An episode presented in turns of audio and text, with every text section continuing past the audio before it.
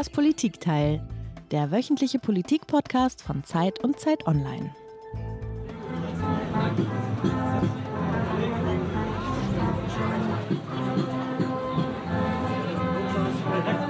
Sie sehen nun die Weihnachtsansprache des Bundespräsidenten.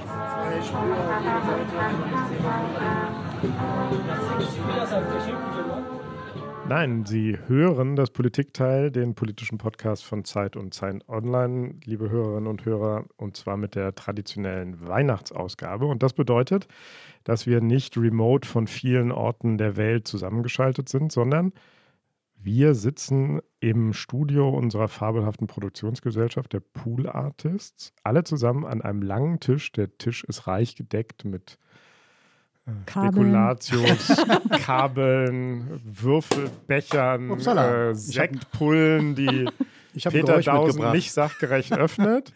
Und äh, wir sitzen hier alle zusammen und wir sind. Mein Name ist Iliana Grabitz und ich bin Politikchefin von Zeit Online in Berlin. Wollen wir es in der Vollständigkeit machen? Wir müssen es unbedingt vollständig machen. Fall. Genau. Und Tina, wer ist Tina? Ich bin Tina Hildebrand. Mhm. Ich bin, also Heinrich, bitte ein bisschen mehr Begeisterung. Ich leite mit Heinrich zusammen den Politikteil der gedruckten Zeit. Oh, der Peter muss gerade ein. Der Peter ein muss jetzt einschenken. Also Peter wird Peter geleitet, kann sozusagen. Multitasken. Absolut. Er kann seinen Namen wow. sagen und Sekt einschenken. Ja, also ich bin Peter Dausend. Ich bin Korrespondent im Hauptstadtbüro der Zeit in Berlin. Und Saarländer. Und Saarländer. Und Saarländer. Und ich bin Heinrich Wefing und ich leite das Politikteil der gedruckten Zeit. Den Politikteil, Mist, ich mache es immer falsch. Den gedruckten Politikteil der gedruckten Zeit. Aber das ist noch nicht alles. Äh, wir sind nicht zu viert hier am Tisch, sondern wir sind zu siebt im Studio und wir haben noch zwei Kolleginnen, die mit hier am Tisch sitzen. Hallo, ähm, ich bin Christina Plett und äh, ich helfe ähm, mit bei der Recherche für das Politikteil und die Töne. Genau, normalerweise bist du nicht zu hören, jetzt bist du mit dabei. Genauso wie Katja Gerland, hallo. Ich mache das gleiche wie Christina. Ich helfe auch manchmal äh, den anderen vier. Super. Und nicht am Tisch, aber ähm, auf. Entschuldigung. da wurde jetzt ein Glas von der genau. einen Seite des Tisches zur anderen gereicht. Genau, aber zugeschaltet aus München ähm, mit einem auf dem Bildschirm eines Laptops präsent hier im Studio ist auch noch Carlotta, genau. Nämlich heute aus München dabei, weil ich leider nicht vor Ort sein kann. Aber ab Januar bin ich wieder dabei und heute quasi in äh, ja, alter Vertretung der Recherche auch mit am Tisch. Super. Was machen wir heute? Wir machen was Besonderes. Wir haben nicht einen Gast, der hätte auch gar keinen Platz mehr hier am Tisch, sondern wir wollen einen äh, Jahresrückblick machen. Einen Jahresrückblick in sieben Ausschnitten aus Sendungen, die wir uns ähm, gemeinsam rausgesucht haben. Zufällig oder nicht ganz zufällig, sondern jeder durfte einen Wunsch äußern, aber es entsteht damit ein zufälliges, aber geschlossenes, hoffentlich geschlossenes Bild des Jahres. Ähm, und wir werden jeweils erklären, warum wir uns den Clip ausgesucht haben, den wir dann einspielen. Und wir haben überlegt, machen wir das chronologisch oder machen wir das zufällig? Und wir haben uns dann dafür entschieden, auch da bei der Tradition des Politikteils zu bleiben. Und die Tradition des Politikteils ist in diesem Fall Würfeln. Wir würfeln das aus. Und damit fangen wir jetzt an, oder? Würfeln wir gleichzeitig? Auf jeden Fall, aber der Peter würfelt mit zwei Würfeln. aber der hat auf jeden Fall gewonnen. Also machen wir das. Ich auch. Der Peter hat gesagt, wir brauchen zwei wir Würfel. Brauchen zwei Würfel. Wir haben bei halt sechs, nicht genug. Bei sieben Würflern. Aber dann bräuchten wir 14 nach Aderbrise. Haben wir nicht. Haben wir nicht. Also wir, wir würfeln gleichzeitig. Jeder würfelt die höchste Zahl. Wenn es mehrere hohe Zahlen gibt, dann, dann müssen wir ein machen wir ein machen. Stechen. Und Carlotta hat sich die Würfel-App extra runtergeladen und wird digital würfeln. Auf geht's. Oh. Ja, ich bin schon mal ganz stark dabei. Oh. Ich habe eine 6. Peter hat eine 11. Ich habe eine 11. Ich habe eine 1. Ich auch eine 1. Der wollte unbedingt. Peter fängt oh, nee, nee, warte, Moment, Moment, Moment. Was ist mit Carlotta? Was hast du? Ich habe leider auch eine 1. Okay. Tina, auf geht's. Ja, dann, dann muss ich anfangen. Mhm. Okay. Also, ich habe mir eine Folge rausgesucht mit einem Psychologen, der tiefen Interviews macht. Den hatten wir sogar schon davor einmal ähm, bei uns im Podcast.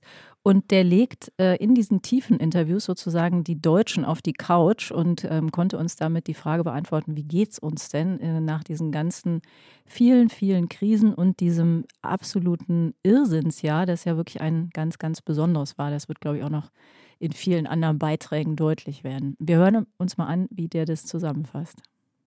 Viele Menschen fühlten sich nach zwei Jahren Corona antriebslos. Sie hatten sich in eine Art Enttäuschungsprophylaxe eingerichtet. Das heißt, sie kappten freiwillig den Erwartungshorizont, den sie ans Leben hatten, um nicht wieder zu erleben, dass sie Pläne umwerfen mussten, dass Wünsche nicht in Erfüllung gehen, weil die nächste Corona-Welle das alles wegschwemmte. Und man hatte zum Teil in den Gesprächen das Gefühl, man hatte seine Erwartungen so eingeebnet, dass viele Menschen, um mit Karl Lauterbach zu sprechen, zufrieden damit waren, dass ihr Leben allenfalls einen milden Verlauf nimmt. Also gerade in den ersten Tagen nach Kriegsausbruch hatten die Menschen das Gefühl, da bricht eine eskalierende Wirklichkeit in ihren wohlgeordneten Alltag, der ein, die ein Potenzial hat, was unermesslich ist. Also man stierte förmlich in einen Kriegsabgrund. Also es gab viele Versuche, wie kommen wir aus dieser Ohnmacht raus. Aber einer dieser Strategien hat sich dann in den nächsten Wochen sehr stark ausgedehnt, sehr stark verfestigt. Das war die Normalitätsbeschwörung. Also man startete private Ablenkungsmanöver, die Menschen stürchten sich in Arbeit, sie betrieben wieder ihre Hobbys, um nicht ständig an diesen Krieg zu denken. Und in unserer Studie Anfang Mai hatten wir das Gefühl, das Thema Krieg ist weitgehend ausgeblendet. Also wenn wir die Menschen gefragt haben in den zwei Stunden tiefen Interviews, wie geht es ihnen, was beschäftigt sie, dann haben die über Urlaubspläne berichtet, dann haben die über ihre täglichen Sorgen berichtet. Da haben sie sehr gerne über Corona geredet, weil das ein Thema war, was man mittlerweile fast äh, eingespielt hatte, wo es klare Fronten und klare Überzeugungen gab. Aber der Krieg wurde buchstäblich totgeschwiegen und erst nach einer Weile fiel den Leuten ein, ja, da ist ja noch ein Krieg. Also man versuchte wirklich, das aus seiner Lebenswirklichkeit rauszuhalten. Wir haben damals eine Studie gemacht, auch für den WDR, wo wir uns mit äh, dem Nachrichtenkonsum beschäftigt haben. Wie gehen die Menschen mit den Medien um? Und da war eines der verblüffenden Ergebnisse, dass viele Probanden und Probanden uns sagten, sie gucken jetzt keine Tagesthemen mehr, sie haben ihren Nachrichtenkonsum drastisch eingeschränkt. Jüngere berichteten allenfalls die Tagesschau in 100 Sekunden. Das ist noch ein Format, was man verkraften kann. Und bei einigen haben wir auch die äh, Reaktivierung des guten alten Videotext wiedergefunden, weil das ein Medium war, was bildlos ist, was uns mit kondensierten Informationen versorgt, aber uns nicht die Schrecken der Kriegsbilder beschert. Ja, ich fand es irre, wie der in die, also erstmal fand ich diese Begriffe irre, die finde ich natürlich toll. Enttäuschungsprophylaxe, hm. eskalierende Wirklichkeit und Normalitätsbeschwörung. Und er hat dann später noch erzählt, dass manche in diesen Fluchtversuchen auch so weit gingen, dass sie dann sogar Videotext sich angehört haben statt äh, echte Nachrichten.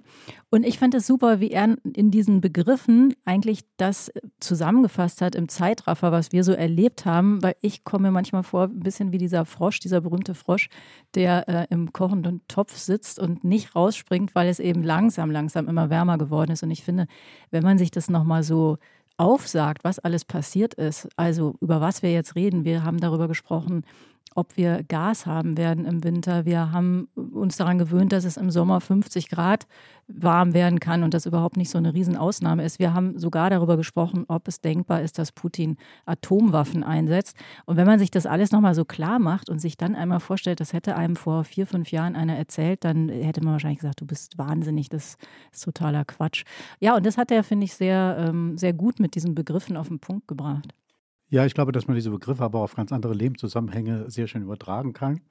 Also Enttäuschungsprophylaxe sollte unbedingt in meinen aktiven Wortschatz übergehen.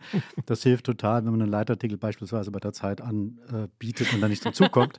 ähm, oder es hätte auch bei der Fußball-WM, glaube ich, für die Fans äh, sehr, den Fans sehr geholfen, wenn sie mit einer Enttäuschungsprophylaxe in die Vorrunde gegangen wäre. Da wäre man nicht so deprimiert gewesen durch das Ausscheiden. Aber ich fand das auch, ich habe das ja mit Tina äh, zusammen moderiert, diese Sendung.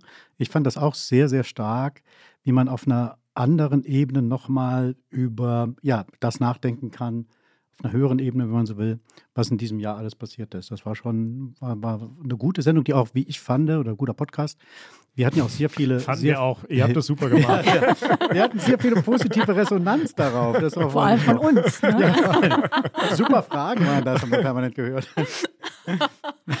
Und Aber ihr seid auch dramaturgisch wahnsinnig geschickt. Ihr habt nämlich immer noch nicht gesagt, wer der Mann ist, der das gesagt hat. Habe ich das nicht gesagt? Na, das wie war heißt er? Stefan Grünwald Genau. vom Rheingold-Institut. Und er hat natürlich auch so einen super Sound. Also Ja, der, Wahnsinn. der bringt ja auch diese ganzen äh, apokalyptischen Begriffe dann aber in diesem rheinländischen Singsang, sodass man aber auch das Gefühl hat, es, es wird auf jeden Fall alles gut auch.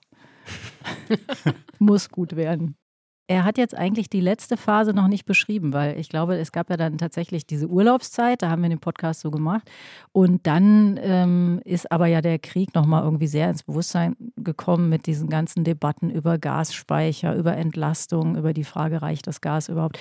Da müssen wir ihn eigentlich nochmal einladen, damit er uns da noch einen Begriff nachliefert, wie er das nennen würde. Ja, und gleichzeitig ist ja auch der heiße Herbst ausgeblieben. Das wäre auch etwas, äh, wo er mit Sicherheit ein paar kluge Dinge dazu sagen könnte.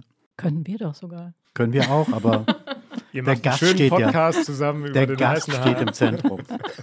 Also wir laden ihn wieder ein. Das ist, glaube ich, auch eines der meistgesagten Sätze in unserem Podcast, weil es, wenn immer es so toll und interessant war, dass man dann am Ende sagt, ich glaube, wir müssen in zwei Jahren nochmal sprechen. Ja, Machen was wir wir, ja ja auch. jedenfalls nicht gemacht haben, wir haben den Krieg nicht ausgeblendet äh, im Podcast. Wir haben da immer wieder drüber gesprochen und wenn wir die Rückmeldung richtig verstanden haben, dann kam das auch ganz gut an. Also die Zahlen waren gerade bei den Kriegspodcasts in Anführungsstrichen immer relativ hoch. Ähm, also keine totale Realitätsverweigerung. Oder wie war das? Äh, aktive Realitätsverweigerung? Wie war der Begriff? Nee, Normalitätsbeschwörung. Nur- ja, also. okay. Und Flucht in den Videotext. das das finde ich konsequent. Das können wir aber nicht machen. Flucht in den Videotext. ist Nutzt noch gut. jemand Videotext? Ja, immer mehr jetzt, Peter. Ja, schön.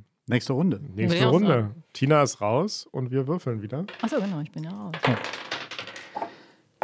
Ich habe eine 4. Ich habe eine 5. Ich habe eine zwei. Carlotta? Carlotta? Drei. Drei. Es gibt zwei Katja Fünfen. und Katja Peter- und Peter sind im Genau. Stechen. Ja, Dann eins gegen eins nochmal. Oh, drei. eine Eins. Okay, da bin ich dran. Mhm. Ja, wir hören jetzt äh, gleich mal äh, Jan Ross in einer Sendung. Da geht es um, fast wie bei Shakespeare hieß sie, glaube ich, wenn ich mich richtig erinnere, die Briten, ihr Premier und die Königin. Und wir sollten ihn erstmal hören, bevor wir drüber reden. Jan, ich verrate ja nicht zu viel, wenn ich Sie jetzt als eine der bedeutendsten intellektuellen Köpfe der Zeit oute. Daher gleich Also, mal. das ist der härteste Anschlag, Peter, den Sie je auf mich unternommen haben. Ich bin noch nicht fertig. Und ich will nämlich noch eine Frage nachschieben an diesen intellektuellen Kopf, nämlich eine intellektuelle Frage. Wer ist eigentlich Ihr Lieblingsroyal? Ich habe in der Tat einen Lieblingsroyal. Mein Lieblingsroyal ist, oder wie ich eigentlich an der Stelle sagen muss, war, denn er ist tot, es war natürlich Prinz Philipp. Und warum? Oder gibt es so viele? Also einmal ist er natürlich bei weitem die interessanteste. Man muss ja sagen, also es hört uns ja zum Glück niemand zu. Und daher kann ich sagen, dass natürlich die Windsors insgesamt nicht die hellsten Kerzen auf dem Baum sind. Ne? Also und da ist, ist Philipp eben mit seiner Originalität, mit seiner Frechheit, mit dieser, ich, ich finde den einfach eine so interessante Mischung von Widersprüchen. Er ist ja jemand, der praktisch gar kein Engländer ist, diese ganz internationale, fast heimatlose Kindheit gebracht hat, die ihn sozusagen durch dieses ganze Europa des und Jugend, durch dieses ganze Europa des 20. Jahrhunderts getrieben hat und dann am Ende aber als so eine Art archetypischer Engländer daraus hervorgegangen ist mit dieser Mischung aus Disziplin und Schrulligkeit oder Exzentrik und, und Tradition. Auch dieses, dass das so ein richtiger Mann war auf der einen Seite und der auf der anderen Seite aber eben diese Rolle im Schatten seiner Frau akzeptiert hat oder, oder diesen einen Schritt hinter ihr, obwohl niemand auf die Idee gekommen wäre, in ihm einen, einen archetypischen Feministen zu sehen.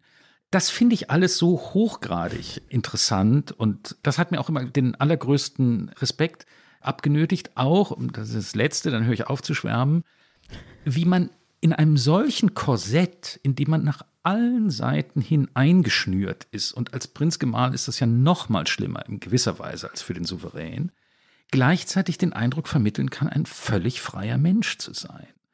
Und völlig unverwechselbar zu sein und originell. Das ist alles eine ganz tolle Sache gewesen. Ja, warum habe ich das ausgesucht? Äh, Gibt es viele Gründe eigentlich. Also einer der Hauptgründe ist, ähm, dass uns ja die Situation in England oder in Großbritannien das ganze Jahr über immer wieder begleitet hat. Wir haben ja mehrere Ministerpräsidenten in diesem Jahr erlebt und wir haben ein Thronjubiläum erlebt und den Tod der Königin erlebt. Also das war ein prägendes Thema im ganzen Jahr. Und außerdem Boris Johnson, um den es ja auch ging in diesem Podcast, neben Donald Trump ist das so eine Figur, die die Leute halt irgendwie fasziniert, obwohl das so halb Verrückte sind, aber halt auch etwas haben, was man, was andere nicht haben. Und das hat Jan, und das ist der zweite Grund, warum ich es ausgesucht habe, weil Jan einfach ein toller Erzähler ist. Er hat das wunderbar miteinander verbunden, so auch uns auch den sozusagen die Psyche der Briten ein bisschen erklärt. Dieses auf der einen Seite dieses Erhabene über den Dingen stehende und das andere dieses Derbe, und äh, abstruse teilweise. Und das hat er sehr gut verbunden mit äh, Shakespeare. Er sagt, das ist die höchste Manifestation des britischen Geistes, William Shakespeare. Und es gibt bei Shakespeare gibt es nicht nur das Erhabene und das Derbe, sondern es gibt beides, ja, in den Dramen und in den Komödien und sogar in den Dramen selbst, weil es in den Dramen immer dieses Moment des Comic Relief gibt. Also man hat beides nebeneinander. Und so beschreibt er auch die Figur von Johnson, ja, wo du halt Johnson so eine Art Comic Relief der britischen Geschichte ist. Und das hat er ganz, ganz toll gemacht. Und ich glaube, es war wirklich eine äh, Ausgabe, die nicht nur unseren Hörern, sondern auch uns als Moderatoren, Eliana und ich haben das moderiert, das Britentum, die Briten äh, näher gebracht hat, als sie vorher waren. Kann ich mich nur anschließen. Und auf jeden Fall auch, dass Jan Ross einer, ein sehr begnadeter Erzähler ist. Aber mich würde mich noch interessieren, wer ist denn eigentlich dein Lieblingsroyal? Das hatten wir gar nicht ausdiskutiert. Kate. Kate, warum? Ähm, weil sie tolle Reden hält. okay. Als Nicht-Royal-Erkenner, das ist Sarkasmus, oder Peter? bin ich so vertraut Nein, mit wenn ich jetzt wieder, um die inneren ich habe Werte. hab neulich in einer Kolumne geschrieben, dass ich Böhmermann nur schaue wegen der Saxophonspielerin, nicht wegen des Witzes von Böhmermann. Da habe ich einen Leserbrief bekommen äh, von einer Frau, die eigentlich die Kolumne, wie sie schrieb, ganz gern immer liest, aber in dem Fall nicht weil ich ähm, die Frau, die Saxophonspielerin, sexistisch auf ihr Äußeres reduziert hätte. Dabei habe ich natürlich nur gemeint, dass sie ganz toll Saxophon spielt. Du bist qualifiziert Hier dich breitet direkt sich jetzt als Schweigen Nachfolger aus. für Prinz Philipp. Habt ihr denn alle schon ähm, Harry und Meghan gesehen? Nein. Nein. Nein, okay. Ich Ich habe angefangen. Ich bin spät zu den Royals gekommen, aber jetzt bin ich anscheinend. Okay, Tina, wer ist dein Lieblingsroyal? Nee, ja, ke keine Ahnung. gar- Keiner kommt daran vor. Also mein Lieblingsroyal, soweit ich die überhaupt kenne, war auch, auch Prinz Philipp, ganz eindeutig. Ja? Ja. Warum? Großartig, War der ja, er großartiger einfach- Reiter, oder? Nehme ich mal auch. Ich glaube, das sind die alle. Das müssen Mm. die, glaube ich, sein. Nein, aber weil er einfach, ähm, ich, ich fand ihn wirklich enorm witzig. Hm. Ja, und auch ähm, ja, in, in, in, de, in dem Raum, den er, den er sich für seinen durchaus umstrittenen Witz genommen hat, dann auch äh, ganz souverän. Wie hieß das gerade bei Grünwald? Äh, Flucht in die Normalität? Das Normalitätsbeschwörung. Ich, genau, das ist das, was wir gerade machen, glaube ich. Ich glaube, Normalität und Royals schließt sich aus. Das ist Nein. eines der Wörter, die Harry in Harry und Meghan am meisten benutzt, das Wort Normalität und sozusagen diese Pseudonormalität, die es eben, oder die Nicht-Normalität, die er erlebt und die Normalität, die er immer sucht. Klar, für die Royals gibt es keine Normalität, aber wenn wir über die Royals sprechen, dann ist das Normalitätsbeschwörung, weil wir dann nicht über wirklich wichtige Sachen sprechen, oder? Weiß ich nicht. Für viele Leute ist das vielleicht ganz wichtig. ja, für, Heinrich anscheinend nicht, aber es Naja, gibt viele. Elisabeth fand ich natürlich auch großartig. Ich glaube, das ist meine Lieblings-Royal gewesen. Ja, warum? Kontenance? Contenance und ähm, naja, ich meine, wie viel die erlebt und mitgemacht hat, wie sie nie auch nur andeutungsweise irgendwas gezeigt hat, was sie von diesen ganzen Clowns hält, die, äh, die da Politik machen. Früher war, glaube ich, mein Lieblingsroyal Diana und wie Elisabeth mit Diana umgegangen ist, ähm, War war, nicht nicht, so schön. Aber vielleicht sollten wir jetzt weiter würfeln. Ja, aber oder? noch eine kurze Ergänzung zu Jan, dann können wir das auch abschließen hier. Also Jan hat das auch, äh, wenn ich das nochmal richtig zusammenbekomme, hat das äh, sehr schön erklärt, also warum sie so eine, die Königin, die verstorbene Königin, so ein unglaubliches Ansehen hatte, weil sie diese wahnsinnige Celebrity auf der einen Seite Mhm. war, aber bei vollkommener persönlicher Uneitelkeit. Und das finde ich eigentlich eine ziemlich treffende Beschreibung. Sie, hat, sie stand immer im Zentrum, hat sich selber als Person aber nie ins Zentrum gestellt. Mhm. Und das war, äh, glaube ich, sehr treffend und das macht die Faszination aus, die sie ausgeübt hat über so lange Zeit auf viele Leute. Bestimmt. wenn ich mich an die Folge richtig erinnere, habt ihr ja vor allen Dingen auch viel über Boris Johnson gesprochen. Richtig. Und das fand ich immer so interessant. Ich mag Jan auch wahnsinnig gerne als Podcast-Gast. Ich mag ihn vor allen Dingen auch als Autor bei der Zeit so sehr, weil er zu Boris Johnson, glaube ich, die absolute Mindermeinung in Deutschland vertritt. Der hält ihn ja für einen sehr begabten, sehr wichtigen Politiker und hat ihm, glaube ich, innerlich immer so ein bisschen die Daumen gedrückt, dass, äh, dass das klappt, weil er in ihm auch jemanden sieht, der eine Antwort hat auf die Krise der Konservativen weltweit. Ja, weil er hat das ja beschrieben in einem Podcast, dass der halt ausstrahlte durch sein, das ist ja ähnlich bei Trump die strahlen ja nicht aus durch ihre politische Grundüberzeugung, durch, sondern durch ihr habituelles Auftreten mhm. auf eine bestimmte Klientel, die normalerweise den Konservativen verschlossen ist. Und diese äh, Leistung, wenn man das so will, oder diese Fähigkeit, äh, besitzt mit Sicherheit Johnson. Und ob das äh, Rishi Sunak, sein Nachnachfolger, besitzt, wage ich dann doch zu bezweifeln. Wobei, wenn Jan jetzt hier wäre, Peter, dann würde er wahrscheinlich aufs Schärfste dagegen protestieren, dass du ähm, Trump und Johnson dann Total. in eine Kategorie gepackt hast. Weil ich glaube, da legt er großen Wert drauf. Mhm. Und es ist ja auch Teil seiner Johnson-Verteidigung, dass das eben so einer nicht sei. Naja, auf jeden Fall würde man mit Johnson lieber ein Bier abends trinken gehen, glaube ich, als mit, mit unserem Trump. Kanzler. Achso, aber auch als mit Trump. Das sagt aber der Kanzler selbst auch, oder? Nee, sein wichtigster Berater sagt das. Nochmal würfeln? Mhm. Würde ich auch sagen. Ha. Eins. Auch eins. Vier. Eliana. Ich habe eine Sechs. Carlotta? Carlotta? Wieder eine Eins. Carlotta, was ist du los mit dir? Du musst mal eine andere App runterladen. Ja. Formkrise in München. Ja, bin ich dran, ne? Du bist dran. Genau, also ich habe äh, lange überlegt, ehrlich gesagt, natürlich waren es ganz viele tolle Folgen, die wir da gemacht haben. Natürlich, das darf man nicht vergessen zu betonen. Ich war eigentlich ähm, auf dem Weg, etwas sehr Emotionales zu nehmen, wie ich das vor zwei Jahren getan habe, als äh, wir eine äh, Überlebende des Holocaust bei uns hier zu Gast hatten. Und da war für mich ganz klar, das würde eben meine Folge sein. In diesem Fall habe ich mich für etwas Nüchternes, Analytisches entschieden, und zwar für dieses hier. Wir werden ja später genau darüber noch sprechen, ne? also was man jetzt konstruktiv tun kann, um das Schlimmste noch abzuwenden. Aber lassen Sie uns einen Moment für ein, zwei Fragen noch bleiben bei dem, was manch einer ein Albtraum-Szenario als ein Albtraum-Szenario bezeichnet. Dann wäre tatsächlich die Ultima Ratio, dass der Staat, wenn der Markt nicht mehr da ist, entscheiden muss, wo die Versorgungssicherheit gewährleistet werden muss und wo nicht. Aber noch einmal, das ist ein politisches Albtraum-Szenario. Da gibt es auch kein richtig und falsch mehr. Das kann nur falsch sein, allerdings mehr oder weniger falsch, will ich sagen. Und da mache ich mir auch keine Illusion, was dann an Debatten passieren wird, auch über mein Ministerium, über die Person. Das wird Deutschland vor eine Zerreißprobe stellen, die wir lange so nicht hatten. Deswegen mhm. dieses Szenario müssen wir mit allem, was wir können, verhindern. Das wird die gesellschaftliche Solidarität bis an die Grenze und wahrscheinlich darüber hinaus strapazieren. Wie sieht das Szenario aus für den Winter? Was bedeutet das für uns ganz konkret, wenn es jetzt wirklich Worst, Worst, wenn das Worst, Worst Case Szenario eintreten würde? Sitzen wir da und können im Zweifel nur noch ein Zimmer in der Wohnung heizen? Ja, das glaube ich ist erstmal weniger. Aber ich glaube schon, also wenn das Worst, Worst Szenario eintritt, wir haben ab jetzt kein kein russisches Gas mehr, gar nichts mehr. Wir kriegen die Speicher, wenn wir jetzt anfangen schon zu sparen, wo es geht, eben auch in der Industrie, schon anzufangen zu sparen, was ja auch schon passiert, kriegen wir die Speicher vielleicht voll auf die 90 Prozent. Da legt sich auch keiner wirklich fest. Das heißt also, wir sind dann in der Situation, wo wir eben über diese ganzen Mechanismen, die wir gerade gesprochen haben, wird der Gasverbrauch runtergehen. Das heißt, die meisten von uns, die irgendwie auf äh, Preise reagieren, werden in kühleren Wohnungen sitzen. Keiner wird in, aus meiner Sicht in einer kalten Wohnung sitzen. Aber man wird sich schon überlegen, ob man vielleicht alle Zimmer ständig heizen muss oder ob Zimmer, die nicht ständig benutzt werden, dann aber nicht geheizt werden müssen. Also ich glaube schon, dass die Menschen sehr viel bewusster umgehen mit der Energie.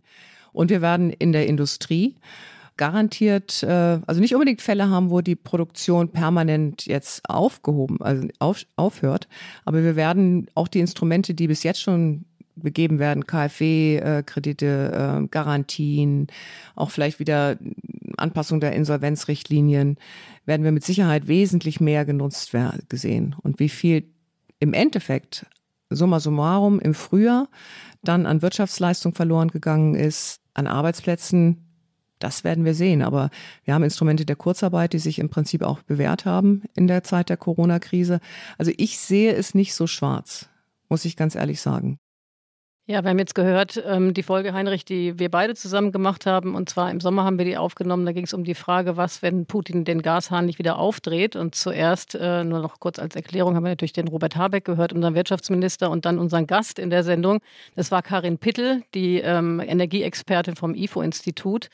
Und ich habe mich aus zwei Gründen für diesen Outtake äh, entschieden. Und zwar das eine ist, dass eben die Energiekrise das wesentliche Thema oder eines der wesentlichen großen Krisen in diesem Jahr war, die wahrscheinlich unser Land viel mehr verändert haben als vieles andere. Ich würde auch sagen, mehr als Corona, beispielsweise im Jahr davor. Und das andere, was mich wirklich beeindruckt hat und wo ich häufig dran zurückdenken musste, äh, mit welch kühlen Blick sie eigentlich in der Situation, wo alle sehr alarmistisch unterwegs waren, äh, vorausgesagt hat, wie der Winter nämlich jetzt sein würde. Und genau das ist eigentlich eingetreten. Also nur um die Situation nochmal vor Augen zu rufen, das war ja damals als im Sommer, als die ähm, Gasturbine gewartet werden sollte. Das passiert immer einmal im Jahr. Normalerweise ist das gar keine große Sache. Aber in diesem Jahr ähm, ergab sich eben die große Frage, ob der Putin danach das Gas wieder aufdrehen würde oder eben nicht oder möglicherweise auf und abdrehen würde. Das Szenario ist nachher eingetreten und im Grunde genommen ist nichts so schlimm gekommen, wie ähm, eben manch einer, inklusive meiner selbst, wir im, im Sommer befürchten mussten. Und das fand ich eigentlich eine sehr kühle und sehr gute Stimme, gerade im, äh, in diesem Jahr, wo es ja manchmal so ein bisschen drunter und drüber ging, bis hin zu einem selbst. Naja, wir haben ja auch gehört, dass auch Habeck ja irgendwie apokalyptisch geradezu formuliert genau. hat. Die Zerreißprobe, auch mein Ministerium, ich selbst. Auch der war ja ganz, ganz düster, hat immer gesagt, worst, worst, worst Case-Szenario, aber offensichtlich war es in seinem Kopf sehr präsent, dass es auch ganz, ganz schlimm kommen kann. Ja, genau. Und das bezieht sich natürlich auf viele andere Wirtschaftsbereiche auch. Ne? Also wenn wir von der Rezession ausgehen, dann waren Leute, die von der Deindustrialisierung gewarnt haben. Und ich finde, das ist eigentlich eine ganz gute Erinnerung daran, dass man vielleicht einfach auch mal nicht immer vom Schlimmsten ausgehen muss und vielleicht auch ein bisschen Vertrauen haben kann da rein, dass in diesem Fall muss man sagen, der Staat das sicherlich auch nicht ganz schlecht gerichtet hat. Ja, die Außenministerin hat ja sogar auch von Volksaufständen äh, gesprochen, die da drohen. Ich frage mich, ob wir so im internationalen Vergleich das immer besonders pessimistisch sehen, ob das uns die Deutschen irgendwie so innewohnt, kritischer oder pessimistischer einfach in die Zukunft zu schauen als andere. Also mir liegt das. Ähm, ich bereite mich auch immer gerne auf Worst-Case-Szenarien vor. Ich nenne es Enttäuschungsprophylaxe. Deswegen kann ich jetzt auch sehr zufrieden sein. Du kennst so tolle Worte, Tina, das weiß ich. Ja, wenn man nur oft genug diesen Podcast hört, dann lernt man solche Worte kennen. Ähm, ich würde gar nicht so sehr fragen, ist das jetzt unser deutscher Nationalcharakter? Kann auch sein. Ich habe mich gerade, als ich das nochmal gehört habe, vor allen Dingen gefragt, ob wir Journalisten nicht wahnsinnig dazu neigen und auch mit so einer gewissen. Lust reinzugehen und zu sagen, es wird ganz schlimm kommen. Und jetzt lasst uns mal das Übelste kurz annehmen und darüber nachdenken, was überhaupt nur denkbar ist. Haben wir diese Tendenz? Naja, ich glaube. Ja, also wir nicht, aber ähm, die Branche. Alle nee, ich würde da echt widersprechen. Ich finde mhm. das nicht. Ich finde, wir müssen uns ja mit allen Szenarien beschäftigen. Und ähm, wir haben ja, glaube ich, auch sogar kollektiv gesprochen, nie gesagt, so wird es kommen, aber so könnte nee. es kommen mhm. und es mhm. hätte auch so kommen können. Mhm. Und ähm, das finde ich eigentlich schon ganz okay. Ich finde, wir haben ein anderes Problem, dass wir Journalisten oft erklären, warum das, was dann wirklich passiert ist, total klar war, dass das passieren musste. Das Ausscheiden das Deutschlands ich, bei der WM? Ja, und andere Dinge. Das finde ich eher ein Problem auch für die Glaubwürdigkeit, mhm. weil ja jeder merkt oder jeder weiß, dass wir es auch noch nicht wussten konnten und weil das einfach dann an der ja, also das ähm, würde ich mal sagen, steigert die Plausibilitätsvermutung für unsere äh, sonstigen Erklärungen, warum irgendwas zwingend ist, nicht sehr wenn immer das rauskommt, was äh, dann auch rausgekommen ist und wir erklären, warum das auch zwingend war. Noch ein Schluck Cremant, Tina? dann wird sie zu positiv. Also ja, aber ich finde schon, ich finde, Heinrich trifft da einen Punkt. Also wenn man mal, also so geht es mir, äh, wenn man beispielsweise ein Porträt schreibt und das ist sozusagen ein Verriss, ja, dann wird man von den Kollegen permanent gelobt oder wird oft gelobt. Das ist ein gutes Stück. Und wenn man aber ein positives Porträt schreibt, wird man irgendwie gefragt, äh, hat der und der schon bei dir angerufen und sich bedankt? Also es kann ja durchaus sein, dass man auch aus berechtigter Sicht mal etwas Positives über einen Politiker schreibt und das gilt dann aber gleichzeitig als irgendwie unjournalistisch. Und das finde ich, es gibt ja diesen Spruch, also ähm, alles, äh, nur das, was, was Leute verhindern wollen, was gedruckt werden soll, ist wirklicher Journalismus, alles andere ist PR. Das halte ich für falsch. Ich glaube, mhm. wir sollten wirklich, äh, oder, oder eine unserer Aufgaben ist auch Dinge einzuordnen. Und da gibt es ja auch was Positives hier und da. Und das sollten wir auch nicht vergessen, finde ich. Ich persönlich finde, dass es schwieriger ist, einen guten Text zu schreiben, der lobt. Also Hm, auf eine natürlich. gute, plausible, inspirierte Weise lobt, statt einfach nur eben PR für eine Person oder eine Sache zu machen. Na klar. Ich finde, das ist das schwierigere Genre. Und deswegen wird es vielleicht auch nicht so häufig gemacht. Das würde auch die Politiker fertig machen. Also wenn wir jetzt ein, einfach sagen würden, das ist also genial, wie die das wieder hingekriegt haben, die würden, das würden die gar nicht aushalten. Die loben wir zu Tode. Ich komme jetzt mal mit der äh, nüchternen Onliner-Brille. Ne? Man muss natürlich auch sagen, die guten Nachrichten, die funktionieren nicht so gut. Ne? Also die, Die verkaufen nicht. sich nicht. Es liegt nicht an uns, sondern an den Nee, aber ich meine, das ist natürlich nicht, also ist jetzt nur ein Teil äh, der Betrachtung, aber äh, man muss einfach sagen, da kommt man auch nicht so gut mit durch. Ne? Also wie, wie heißt es denn? Only bad news oder good, Good news, oder was ja, weiß ich ja. nicht was. Ja? Also von daher ist es sicherlich ein Ja, das sollten uns aber nicht leiten lassen, nur noch schlechte Nachrichten zu. auf keinen Das Fall. wäre Ich wollte es ja nur einmal mal ganz kurz hier Ja. reingegeben haben. Also sind wir doch beim Nationalcharakter. Wir wollen was Negativer einrichten. Oder gilt das nur für die Saarländer, Peter? Nein, wir, für uns überhaupt nicht. Wir sind ja halb Ihr seid Franzosen. das Sonnige. Das sind doch. Frohnaturen da im. Saarland, habe ich den Eindruck. Sehe ich auch so. Also jedenfalls in der 1000-Variante. So, jetzt würfeln wir weiter, oder? Mhm. Es werden immer weniger. Du darfst nicht mehr mit. Ach so, ich darf ja gar nicht, schade. Aber du kannst mir deinen Sechserwürfel mal geben. Okay. So, vielleicht hilft das. Ich habe wieder eine Nein. Eins. Ich habe eine 5. Carlotta? Ich habe eine 4. Oh. Carlotta kommt in Form, aber es reicht nicht. Hat geholfen, ne? Ja, nicht ganz, aber so. Genau. Das ist jetzt ganz lustig und natürlich ein reiner Zufall. Ich habe auch einen Ausschnitt ausgesucht, da geht es um eine Vorhersage.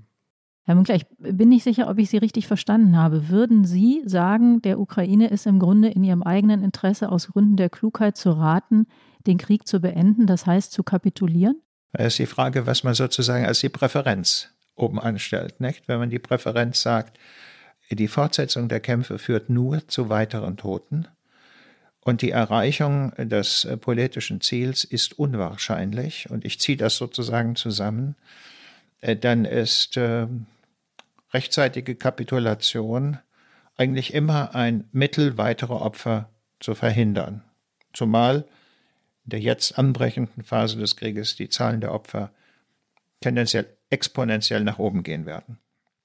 Aber das heißt natürlich, man stellt ein Kalkül an, bei dem man sich an der großen Wahrscheinlichkeit orientiert. Es gibt auch eine Chance, habe ich eben sozusagen ja, zu beschreiben versucht, dass der Krieg anders ausgeht. Und diese Chance würde dann gewissermaßen nicht wahrgenommen. Das ist etwas ausdrücklich, bei dem wir nur dabei stehen. Da können wir auch gar nichts anraten. Es ist die Entscheidung der ukrainischen Regierung, der ukrainischen Bevölkerung, wie lange sie, mit welchem Preis sie Widerstand leistet. Und die Leute, die in Kiew, in äh, Charkiw äh, und wo auch immer äh, das tun, die kennen im Prinzip die Bedingungen und die Folgen, die daraus resultieren. Dass das alles, wenn ich Sie recht verstanden habe, Frau Hildebrand, so auch eine bedrückende Überlegung ist für uns, nicht? Weil wir gewissermaßen einerseits dabei stehen, andererseits sympathisieren und andererseits dann aber auch sagen, ja, aber die Folgen werden furchtbar sein, je länger sie Widerstand leisten, je länger dieser Krieg dauert. Und ähm, je größer die Zerstörungen werden, desto drängender wird die Frage, wer soll denn das wieder aufbauen in einer vertretbaren Zeit. Das ist das äh, Problem, äh, bei dem, ja, wenn er so beobachtbar war, der westliche Hochmut, wir können alles, wir wissen alles, wir regeln alles, ähm, in sich zusammenbricht, weil wir gar nichts letzten Endes machen können, außer zuschauen. Ja, das war der Politikwissenschaftler, der Berliner Politikwissenschaftler Herfried Münkler, der äh, in seiner ganzen akademischen Karriere viel über Kriege und äh, Imperien und die Grenzen zwischen Imperien geforscht hat. Tina und ich hatten ihn zu Gast in der Folge äh, eine Woche nach Beginn des Krieges. So, wir haben jetzt inzwischen gelernt, der Krieg hat viel früher begonnen, also eine Woche nach Beginn der russischen Invasion in der Ukraine. Und mir war das zum einen wichtig, dass wir einmal voll in das Thema reingehen, von dem ich das Gefühl habe, dass es äh, das Bestimmende des Jahres ist, nämlich diese Invasion und alle Folgen. Und ich weiß noch ganz genau, dass ich diese Folge, ähm, wie er gesagt hat, ungeheuer bedrückend fand. ähm, aber gleichzeitig auch wahnsinnig ähm, aufklärerisch. Und ich fand, das ist so ein bisschen was davon merkt man auch in diesem Clip, da steckt ganz viel drin. Zwei Sachen sind mir besonders aufgefallen, als ich es halt nochmal gehört habe. Es war eine Woche nach Beginn der Invasion, da standen russische Truppen im Grunde noch vor Kiew. Ähm, das ist noch nicht so lange her, aber die, die Lage hat sich so total geändert. Und auch Herfried Münkler hatte eine Annahme über die unmittelbare Zukunft, die sich als falsch erwiesen hat. Ich habe das nicht ausgesucht, um nochmal zu triumphieren und zu sagen, er hat es auch nicht erkannt, sondern mir war so wichtig, zu, da auch nochmal dran vorzuführen, wie schwer es ist, aus dem Moment heraus Prognosen für die Zukunft abzuleiten. Und wenn es nur ein paar Wochen sind. Und ich glaube, das ist was, was wir eben für den ganzen Kriegsverlauf und wahrscheinlich auch für ganz viele politische Ereignisse uns immer wieder klar machen müssen. Die Dinge entwickeln sich nicht linear, die entwickeln sich nicht so, wie wir glauben, dass sie sich entwickeln. Deswegen sind Prognosen eigentlich der Tod für, äh, für jeden Journalisten. Das sollten wir einfach nicht machen. Und das andere ist eben, dass er da schon ganz klar beschrieben hat, diese, diese ganz furchtbare, schwierige Situation für den Westen, zuzuschauen, wie ein Land kämpft um seine Freiheit, um schlicht seine Existenz. Wie wir jetzt auch wissen, wir wissen inzwischen, was die Russen in den besetzten Gebieten tun. Die vergewaltigen, die foltern, die töten. Ähm, und dieses Land steht da auf dagegen und kämpft dagegen. Und wir im Westen können helfen, wir können, wie er sagt, sympathisieren, aber wir können letztlich nichts machen. Diese Verdichtung all dieser Gedanken in so einem kurzen Clip, das fand ich jetzt auch beim Nachhören nochmal bewegend mhm. und total interessant. Ja, das ist so. Ich möchte was sagen zu den Prognosen. Also ich sehe das bisschen anders. Also es haben ja nicht nur Journalisten Prognosen abgegeben, sondern auch gerade ganz am Anfang des Krieges, in den ersten Tagen, viele Militärexperten. Und Total. da hat man überall gehört, innerhalb von zwei, drei Tagen ist das zu Ende. Und jetzt sind wir schon im, äh, was haben wir jetzt, äh, im zehnten Monat. Mhm. Von daher, das hat mich dann schon überrascht. Also wie man, es sind ja nicht irgendwelche Leute, die sich seit gestern mit diesem Thema befassen, sondern schon seit vielen Jahren und dass man so daneben liegen kann und diese Kampfkraft auch die Motivation der Ukrainer vollkommen unterschätzt hat, das ist etwas, was mir bis heute nicht ganz äh, aufgeht. Das hat mhm. nicht nur etwas, glaube ich, mit der Unterstützung des Westens zu tun, die ja relativ schnell auch kam, sondern dass man prinzipiell, glaube ich, unterschätzt hat, wie entschieden die Ukrainer für ihr eigenes Schicksal kämpfen werden. Und wie gesagt, das war in diesem Jahr, äh, gehört das zu den Dingen, die einen ja zweifeln an dem Expertentum äh, bescheren, äh, wie viel wissen die denn wirklich? Also wir berufen uns ja, wir sind ja abhängig auch, wir als Journalisten, indem wir uns auch da rückversichern mit Einschätzungen und so weiter. Mhm. Und wie sehr kann man sich auf sowas verlassen, wenn man so weit daneben liegt? Ja? Wir müssen es ja letztendlich so wie, aber auch kommentieren und, und prognostizieren. Wir kommen ja nicht drum rum. Und äh, wenn da so eine Krise beim Expertentum herrscht, ist das schon schwierig. Ja, wobei ich schon verstehen kann, dass man sozusagen die Kampfmoral vielleicht schlecht prognostizieren kann. Also wo ich tatsächlich auch in der Einschätzung an meine Grenzen gerate, ist, ist die Ausstattung mit Kriegsmaterial, ne? also mit Waffen und mit Panzern und äh, wie wurde das Heer und äh, das Militär ausgebildet. Und da gab es ja offenbar auch völlige Fehleinschätzungen. Ne? Also wer jetzt immer wieder lesen, klar, inzwischen hat die Ukraine ähm, Material aus dem Westen, aber ganz am Anfang war das ja nicht der Fall. Das dauerte ja dann noch ewig. Da gab es ja die großen Diskussionen. Diskussion. Und selbst da gab es ja schon eine Fehleinschätzung. Ne? Wobei, da finde ich, ist der ähm, Herfried Münkler auch nicht ganz, hat er nicht ganz recht, weil Zuschauer sind wir natürlich nicht. Also wir waren nee, ja von Anfang nee. an sehr entschieden, also wir als Westen oder als EU in diesem Krieg und wir sind zwar keine Teilnehmer, das finde ich auch richtig, aber wir sind natürlich weit mehr als neutrale Zuschauer, die einfach nur da drauf gucken ähm, und, und, sich das unbeteiligt angucken. Und ich glaube, diese Unterstützung hat schon auch neben der Kampfmoral damit zu tun, dass das sich so entwickelt hat und natürlich auch die Sanktionen, die es ja gegen Russland gegeben hat. Aber ich weiß es zum Beispiel gar nicht mehr. War das auch schon ja, eine Woche nach Beginn der Invasion so? War das so ganz klar, dass der Westen so solidarisch sein mhm. würde und so sehr unterstützen würde? Also nochmal, das war ja der Moment, als die Spitzen der Panzerverbände in den Vororten von Kiew standen. Ich möchte daran erinnern, dass Frau äh, Lamprecht längst mal 5000 Helme versprochen hatte. Also ja. das war ja am Anfang, es gab zwar eine Form von Solidarität, die war eher verbaler Natur und die Debatte darüber, was wir liefern, worin die Solidarität sozusagen materiell bestehen kann, die setzte ja erst ein und es hat ja wirklich auch lange gedauert, bis Deutschland auch schwere Waffen dorthin geliefert hat. Und ich glaube, wir werden im nächsten Jahr auch eine Debatte darüber erleben, einen Ausblick nach vorne, wie lange die Bereitschaft, die Ukraine zu unterstützen, in diesem äh, Jahr anhält. Es kann durchaus eine Debatte ab irgendeinem Punkt geben, warum fangen die nicht endlich an, mal mit den Russen zu verhandeln. Sowas, mhm. glaube ich, das könnte passieren im Laufe des Jahres, aber das wird sich zeigen. Das hatten wir ja auch in anderen Podcasts, glaube mit Frank Sauer und mit Carlo Masala, die alle gesagt haben, das ist genau das Kalkül von Putin. Seine Truppen sind schwach. Das ist übrigens auch eine große Überraschung gewesen. Ich glaube, die allermeisten Experten haben auch die Kampfkraft der russischen Seite total ja. überschätzt, die Ukrainer unterschätzt und die Russen überschätzt.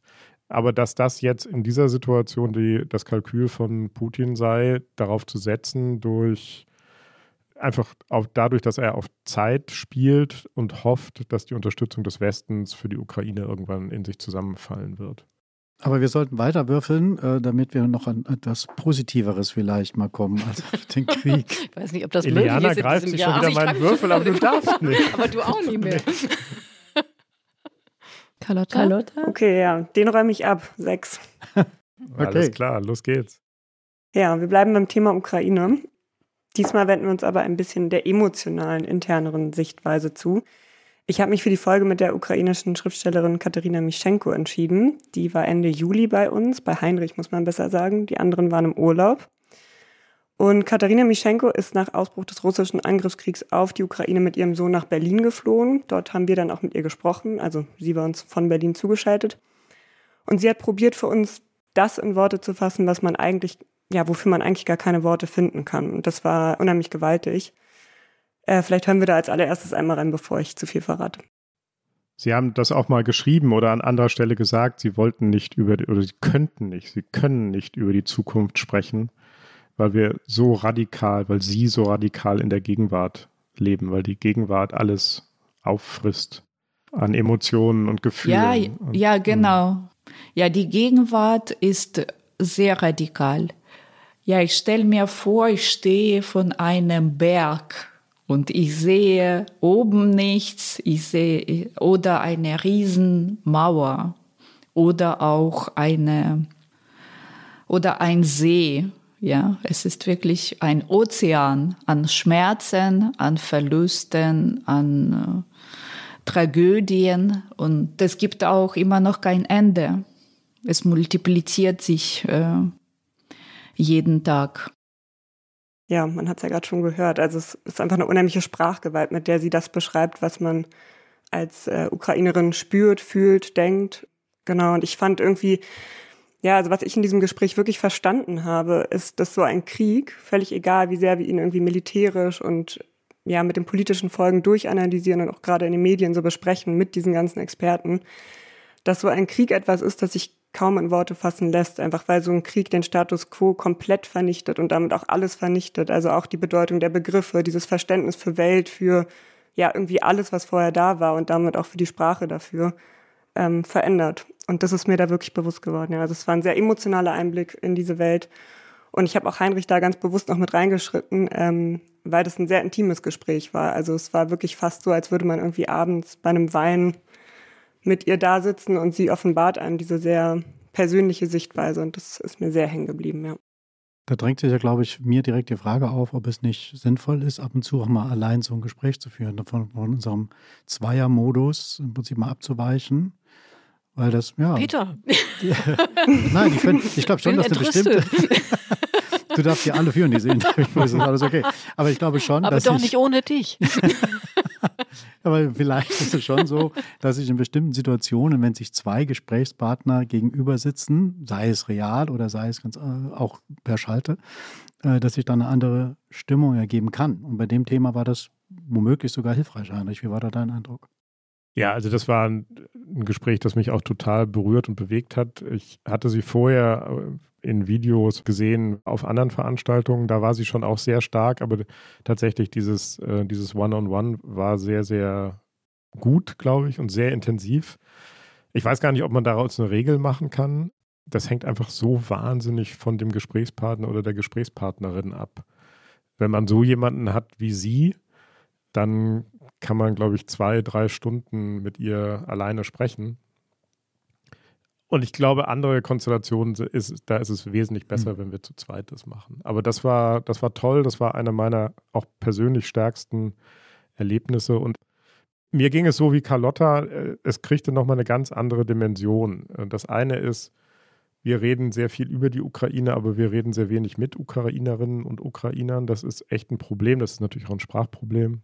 Und das andere ist, darunter kommen Dinge zum Vorschein, die ganzen Traumata, die Verletzungen, wie sehr so eine Gesellschaft umgegraben wird durch einen Krieg.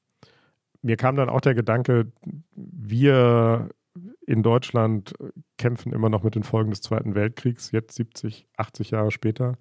Und dann kann man sich ausrechnen, äh, im Jahr 2100 wird es noch Folgen dieses Ukraine-Krieges in der Ukraine und in Russland natürlich auch geben. Fand ich schockierend. Hm.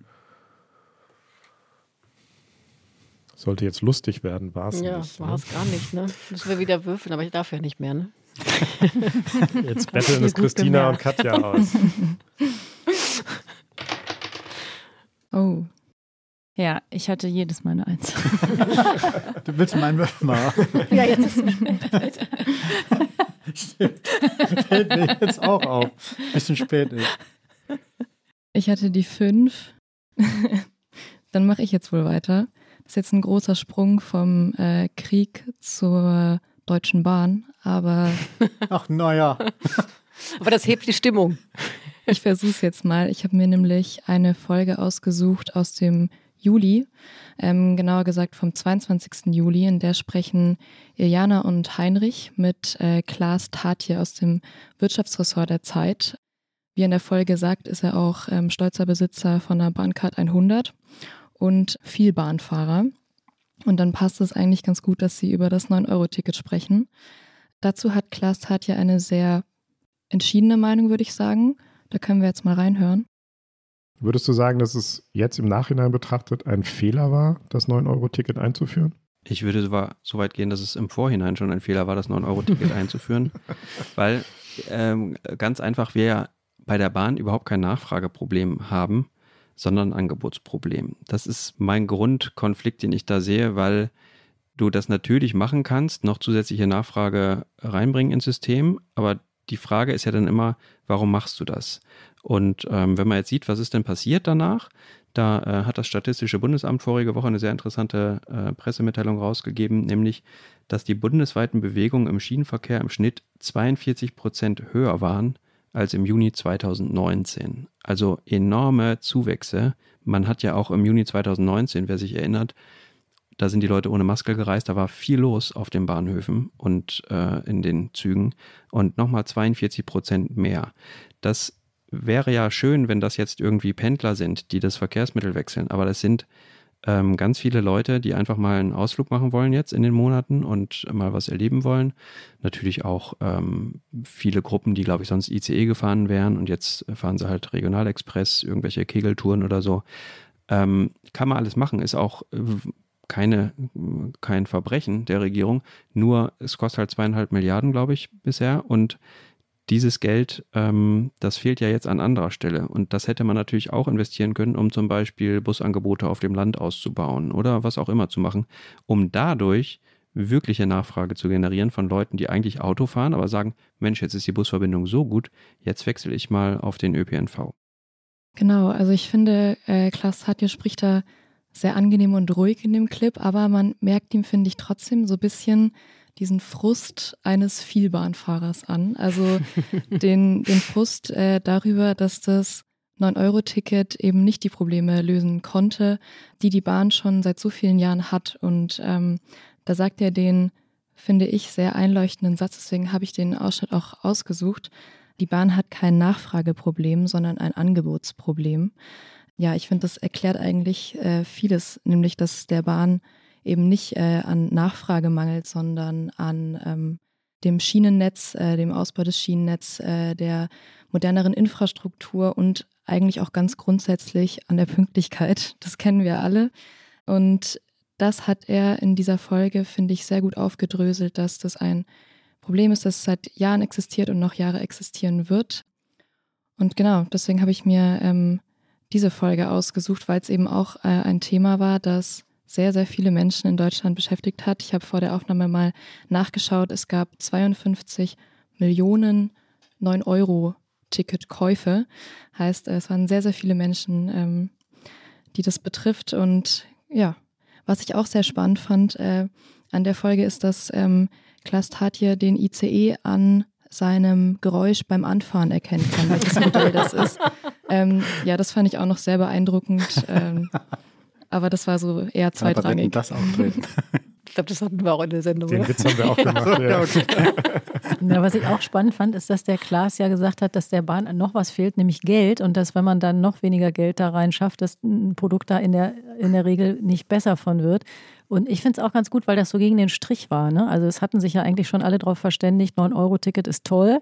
Das haken wir sozusagen unter politischen Großtaten ab. Und das mal von der anderen Seite anzugucken, fand ich auch ziemlich äh, spannend. Also ich fand die Perspektive auch interessant. Äh, Man hätte jetzt ja denken können, okay, oder ein Argument dafür wäre vielleicht gewesen, diese 53 Millionen Tickets, die verkauft wurden, hätten ja 53 Millionen positive Bahnerlebnisse darstellen können, weswegen man wahnsinnig gerne weiter Bahn fahren möchte. Aber das hat ja auch nicht so richtig gut funktioniert. Ne? Und das ist mir tatsächlich in dieser Sendung dann auch so klar geworden, wenn ich dann am Ende in einer wahnsinnig vollen Bahn am Wochenende sieben Stunden oder wie, wie viel auch immer nach Rostock brauche, dann ist das natürlich nicht besonders attraktiv und kein Anreiz, das nächste Mal nochmal zuzugreifen. Insofern bin ich ganz bei dir.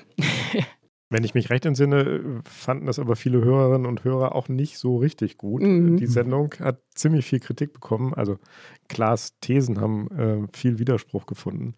Das sei doch eine sehr, ein bisschen herablassende Position ähm, des wohl situierten Zeitredakteurs, glaube ich, mich zu erinnern. Ja, ich konnte jetzt gar nicht so richtig zuhören, äh, was er da gesagt hat, der gute Klaas, weil ich die ganze Zeit darüber nachgedacht habe, warum hat er eigentlich Bahncard 100 und ich nicht? das, was ist da schiefgelaufen? Er, er ist Wirtschaftsredakteur. Ja, ist, ja, ist, das ein, ist das ein Grund Na, er allein kann das rechnen, schon? Ach so, ja, okay. dann Aber ist er wohnt, glaube ich, auch in Hannover und muss immer nach Hamburg fahren, Der oder war Arme, das nicht das tut so? mir ja wirklich Ja, ja, leid. genau. Ähm, aber naja, Kannst aber ja nach was ich noch- Hannover noch was ziehen. anderes sagen, Genau. da ich mich ja innerlich nicht so drauf konzentrieren konnte. äh, zur politischen Dimension finde ich sehr bemerkenswert am 9-Euro-Ticket, dass es der FDP in einem grandiosen, äh, wie soll ich sagen, Fehler oder Versagen gelungen ist, eine Idee, die von ihr kommt, 9-Euro-Ticket kommt ja aus dem Verkehrsministerium von Herrn Wissing, so äh, unter die Räder zu fahren, wenn das Bild jetzt nicht sehr schief ist, dass es letztendlich irgendwie zum Negativum wird, weil es die Leute denken, das kommt von den Grünen, kommt äh, ursprünglich von der FDP und dann haben sie ihr eigenes 9-Euro-Ticket am Schluss auch noch mit äh, in Form ihres Parteivorsitzenden Christian Lindner als Ausweis einer Gratis-Mentalität der Deutschen äh, verunglimpft. Und das fand ich irgendwie eine wahnsinnige, depperte politische Fehlleistung. Das stimmt. Und es widerspricht auch dem Eindruck, den wir gelegentlich lesen und vielleicht auch manchmal selber verbreiten, dass die FDP in dieser Dreierkonstellation die beiden anderen Partner immer vor sich hertreibt. Dann müsste sie ja irgendwas richtig machen. Das scheint hier ja gar nicht der Fall zu sein. Ne? Jetzt soll es ja ein neues Ticket geben. Ich bin ja mal gespannt. Ähm, 49 Euro sind ja, glaube ich, im Gespräch. Ob das funktioniert. Was meint ihr denn? Wird das ähm, zünden? Nicht vergleichbar. Also Nee, glaub 49 ich auch Euro. Nee. Ein 9-Euro-Ticket hatte ich auch. Das 49-Euro-Ticket will ich nicht haben. Ich ich das auch. Tina, du nicht, ne? Du bist Reiterin. Du Ich bin immer zur Arbeit geritten die ganze Zeit. Tina Nein. ohne den Windenreiter ist großartig. Nein, ich hatte das natürlich auch. Und du, Katja, hattest du auch eins? Hattest du es auch? Ich habe es auch gehabt und ich habe es äh, sehr oft benutzt. Ich bin teilweise sieben, acht Stunden Strecken gefahren, aber habe es danach immer wieder bereut. Aber du hast es immer wieder gemacht. Ja, es war eine Hassliebe. Also kein Enttäuschungsmanagement. Christina, hattest du auch eins? Ja, äh, und mich hat es tatsächlich zum Abo gecatcht, weil ich Echt? zwischen Uni und jetzt nach der Uni immer so kein richtiges Dauerticket hatte. Und in Berlin gab es ja danach das 29-Euro-Ticket, was man kriegt, indem man ein normales BVG-Abo abschließt. Und ich dachte mir, das behalte ich jetzt einfach. Und das kostet, glaube ich, auch 69 oder 65 Euro im Monat, wenn man es für ein Jahr abschließt. Also ist der Unterschied zum 49-Euro-Ticket leider gar nicht so groß. Hm. Aber du hast ja den Vorteil, dass du eben in allen Verkehrsverbünden fahren kannst, ne? Ist das nichts, was dich dann. Stimmt, darüber habe ich nicht Da nachgedacht. denk doch nochmal drüber nach. ja. Und Kommt ich das kann denn jetzt eigentlich? Das ist das beschlossen? kommen. Ja, es, die Finanzierung ist ja noch nicht 100% klar, soweit ich informiert nee, genau, bin. aber es sollte spätestens im März kommen, wenn ich das richtig Ja, aber die, verstanden habe. die, die Verkehrsverbände sagen ja alle, 49 Euro ist zu wenig, es müsste wahrscheinlich mehr werden. Oder der Bund schießt noch massiv Geld nach. Also 69 sind ja auch im Gespräch. Aber entschieden ist, glaube ich, dann, die Höhe ist letztendlich noch nicht entschieden. Werbung. Prime-Mitglieder hören das Politikteil bei Amazon Music ohne Werbung. Lade noch heute die Amazon Music App herunter.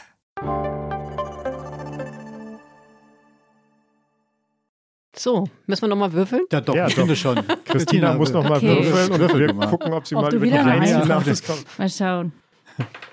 Jetzt Wow. hatte ich eine Hey. 5. Wow. Ja, äh, ich habe äh, einen Ausschnitt gewählt aus einer Folge, die wir im August aufgenommen haben, mit dem Forstwissenschaftler ähm, Professor Jürgen Bauhus, auch Professor für Waldbau. Ja, ich dachte damals, als es hieß, dass er in den Podcast kommt, hm, vielleicht so ein bisschen Sommerlochmäßiges Thema. Wir beschäftigen uns mit dem Wald, auch wenn der Anlass eher düster war, Waldbrände in Europa und in Deutschland. Aber ich habe einiges gelernt und er hat irgendwie sehr viele Sachen sehr auf so eine sehr ruhige Art und Weise erklärt. Deswegen jetzt der Ausschnitt.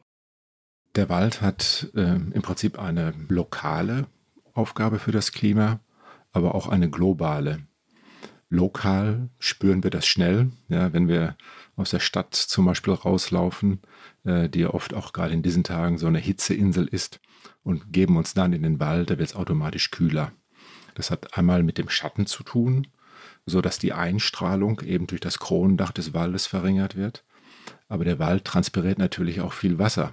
Und diese Transpiration sorgt auch für eine Kühlung. Also der Wald kühlt das Lokalklima, ist ganz wichtig. Und gleichzeitig schützt der Wald auch das globale Klima vor dem Treibhauseffekt, dadurch, dass der Wald eben insbesondere CO2 speichern kann.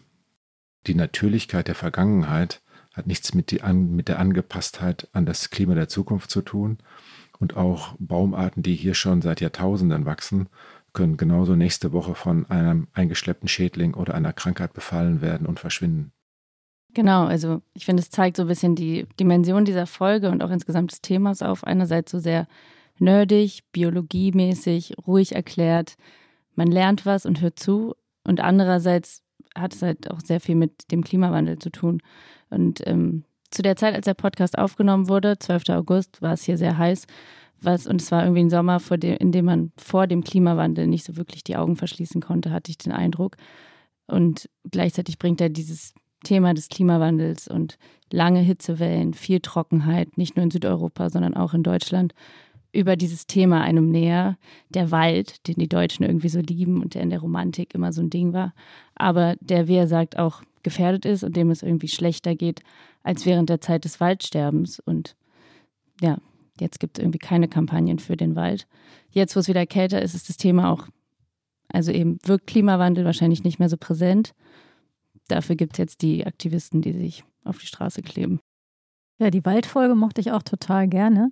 Und ich fand auch, dass sie ja was sehr Positives hatte, weil der ähm, hat ja unser Waldexperte, wie auch viele andere, gesagt, dass der Wald im Prinzip umgebaut werden kann. Das ist ja Hm. erstmal irgendwie eine verrückte Idee, dass überhaupt ein Wald gebaut wird, aber viele Wälder sind ja Forsten, also künstliche Wälder. Und das fand ich auch nochmal sehr interessant und fand ich dann letztlich auch sehr, ähm, wie soll man sagen, also so, also es hat, ähm, ähm, macht irgendwie gute Laune und Hoffnung, dass wir die Wälder doch auch ähm, gar nicht so schlecht umbauen können und dass es äh, also Möglichkeiten gibt, was zu tun. Das fand ich war auch der zweite Punkt, der irgendwie so erhellend war, dass wir eigentlich auch schon in dieser Anpassung an den Klimawandel drin sind und dass er schon da ist, aber eben, dass es irgendwie zumindest beim Wald geht. Ich finde super, dass du diese Folge ausgesucht hast, Christina, und dass wir jetzt durch Würfelglück am Ende damit rausgehen. Das finde ich auch klasse, weil das auch nochmal zeigt, neben all den Problemen, den gewaltigen Problemen mit dem Krieg, den wir haben, darunter bleibt halt immer die riesige Herausforderung Klimawandel. Die geht nicht weg, weil wir gerade im Moment nicht dran denken, weil wir so mit der Ukraine okkupiert sind. Dass wir darüber jetzt auch am Ende dieser Weihnachtsfolge nochmal sprechen, finde ich total gut. Mir hat sich aus diesem Weihnachtspodcast auch was eingeprägt, total. Und ich sagt das auch immer wieder in Gesprächen mit Leuten, die den Podcast vielleicht nicht gehört haben, hoffentlich nicht. Sonst denken die, ich wiederhole mich immer nur oder sage nur das, was er gesagt hat. Er hat nämlich gesagt, er ist ja Professor in Freiburg und wir haben über den Schwarzwald gesprochen. Und er hat an einer Stelle gesagt, dass der Schwarzwald demnächst in einer Klimazone sein wird, so wie Avignon jetzt ist. Und dass dann der Wald im Schwarzwald so sein wird wie Wald in Südfrankreich. Also nicht mehr schwarz, sondern und nicht mehr alt und nicht mehr so hoch, sondern niedrig und Bäume, die weit auseinander stehen, ganz andere Baumarten. Und das habe ich seitdem nie wieder vergessen. Das fand ich so in einem Satz total einprägsam und ich fand es ehrlich gesagt auch ein bisschen schockierend. Gilt ja auch für Rotwein. um mal was Lockeres zu sagen. Was gilt denn da genau? Der, der wird da nicht mehr rot sein? Nein, der Punkt, der Punkt, ist der, dass äh, der Rotwein in Deutschland schon seit einigen Jahren viel besser ist, viel bessere Qualität hat als äh, vor diesen Jahren, weil der Klimawandel dazu beiträgt, dass wir hier bessere Rotweine bekommen und die Franzosen auf, in einigen Jahren ein Riesenproblem bekommen, oder die Italiener natürlich auch, Spanier, weil es einfach so heiß ist. Mhm. Also, und das, das an einem sozusagen, die Winzer in Deutschland erfreut das, aber natürlich ist das ein negativer Effekt des Klimawandels. Aber ich wollte was anderes ansprechen. Ich habe die, die Tage mal, äh, mit Eliana mal gesprochen über diese Artenkonferenz, die gerade äh, stattfindet in Montreal oder stattgefunden hat, jetzt äh, Mitte äh, Dezember. Und Eliana sagte dann, dass dieses Thema nicht so wahnsinnig klickt bei den Leuten. Das hat mich total überrascht, weil ich dachte, Artensterben ist etwas, was die Leute total emotional packt. Und dass man da doch mehr drüber, das ist ja auch, ein, hängt ja mit diesem Thema auch zusammen letztlich, dass die Leute da äh, so nicht in der Form erreichbar sind, hat mich, wie gesagt, überrascht. Habt ihr eine Erklärung dafür? Mhm. Also ich hatte mit unserem Wissenschaftskollegen gesprochen, ne, weil wir ja beide den ersten Impuls hatten, ja. oh, ein super spannendes Thema, würde man unglaublich viel, äh, gerne viel mehr darüber wissen. Und er sagte, es ist echt verzweifelt. Also die tun alles Mögliche, haben sich alle möglichen Zugänge überlegt und es läuft relativ schlecht. Aber ich muss jetzt noch mal einmal gerade rücken. Das ist jetzt nicht meine Kerndisziplin, dass ich ständig nur irgendwie Daumen hoch, Daumen runter mache, was machen oder was nicht. Aber es ist natürlich mit ein Teil der Überlegung. Ne? Mhm. Ich könnte mir vorstellen, dass es an diesem Wort Biodiversität liegt, weil das klingt so sperrig und weit weg und eben so wenig nach Tieren und äh, was mit Fell und Schnäbeln und äh, ja, du musst es auf die Lebendigem. Tiere runterbrechen, aber, aber auch das, das haben die gemacht, alles versucht. Ne? Also es ist schon interessant, aber es ist ja teilweise mit den Klimathemen bedauerlicherweise ähnlich, muss man auch sagen. Ne? Also, dass, dass da schwierig ist, so richtig durchzudringen, obwohl wir alle wissen, dass es das eines der entscheidendsten Und obwohl Themen. es in den Umfragen jetzt immer ganz vorne ist. Mhm. Ne? Also ganz vorne ist Bekämpfung der Inflation, aber Klimabekämpfung ähm, ja. des Klimawandels ist eigentlich dann immer Top 2. Sind wir auch nicht so richtig gut, muss man mal sagen. Ne? Im Politikteil haben wir nicht so viele Klimathemen bisher gemacht. Sollten wir uns vielleicht vornehmen für nächstes Jahr? Auf jeden ja. Fall. Ich wollte ja eigentlich eben sagen, dass der Peter eben unseren Gedanken ganz automatisch verwandelt hat, dass wir zum Ende des Podcasts immer gerne über das äh, Gute oder eine gute Idee zum Schluss diskutieren wollten mit deinem Rotwein. Da bist du wieder abgebogen. So, ja, war schon wieder das nächste, nächste Krisenthema. Okay, ich bleib beim Rotwein. Kam, kam der Politikredakteur wieder durch. Genau. Tina, wie würde denn der grüne Wald äh, die Artenvielfalt beschreiben? Mit welchem Wort? Das ist eine interessante Frage. Super, ist, genau. Ja. Die Viecherei. Aber wir, wir müssen auf jeden Fall ganz zum Schluss des Podcasts, und das ist, weiß ich doch, vielleicht ist es doch auch wieder was, was wieder gute Stimmung macht, aber am Anfang war es natürlich eine richtig schlechte Nachricht, wollen wir nämlich noch dem Marc gedenken. Einer der Gründungsmoderatoren, also wenn ich richtig informiert bin, war ja die überhaupt die Gründungsidee für das Politikteil. Gründer quasi. Gründer, ne? Aber Co-Gründer, würde ich sagen, oder? Wenn ich es richtig verstanden habe. Zwischen ja, würde ich ja, auch sagen. genau. Ne? Ich habe gerade Aber Hanni, ich hatte das von Anfang an vor.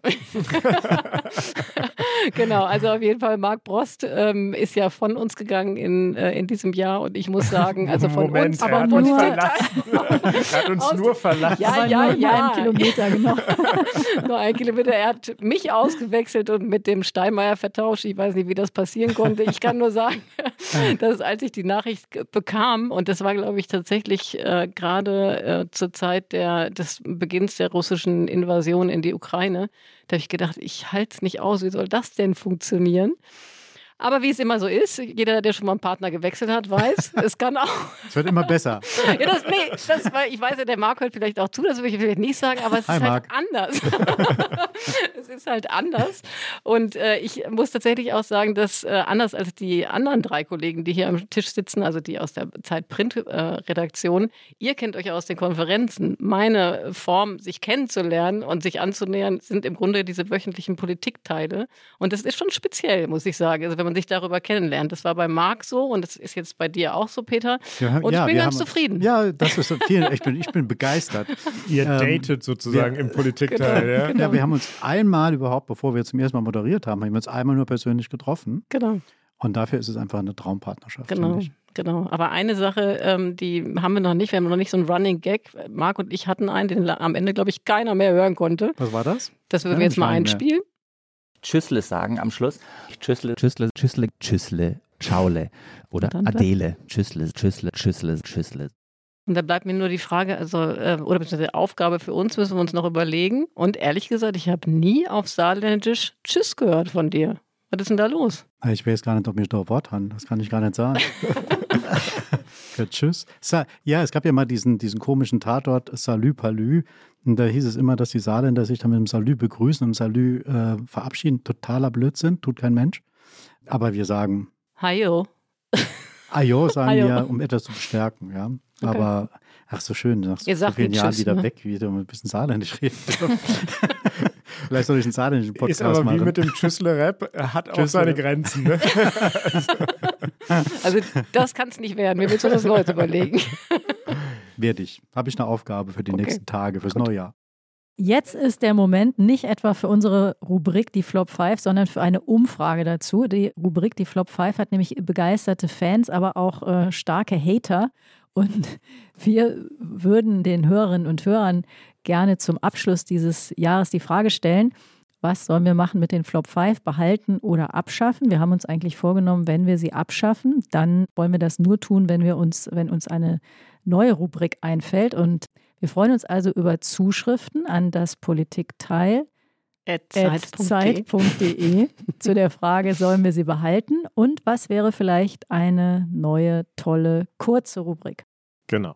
Ich bin sehr gespannt. Einmal kurz rum um den Tisch, behalten oder nicht? Katja? Behalten. Christina? Abschaffen.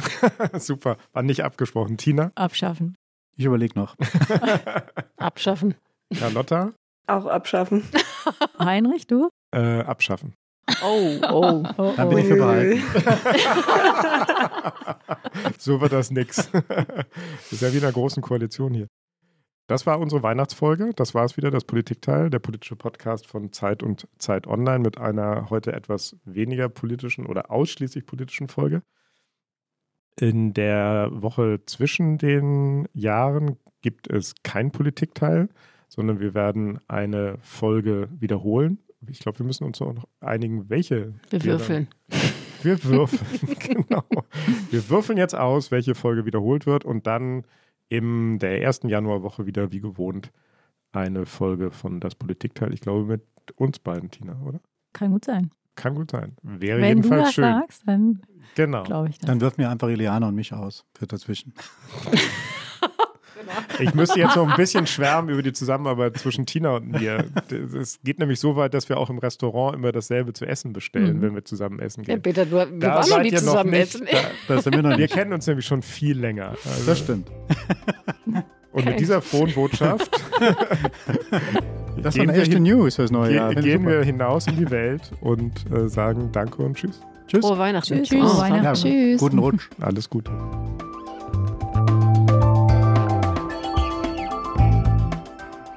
Das Politikteil ist ein Podcast von Zeit und Zeit Online, produziert von poolartists.de.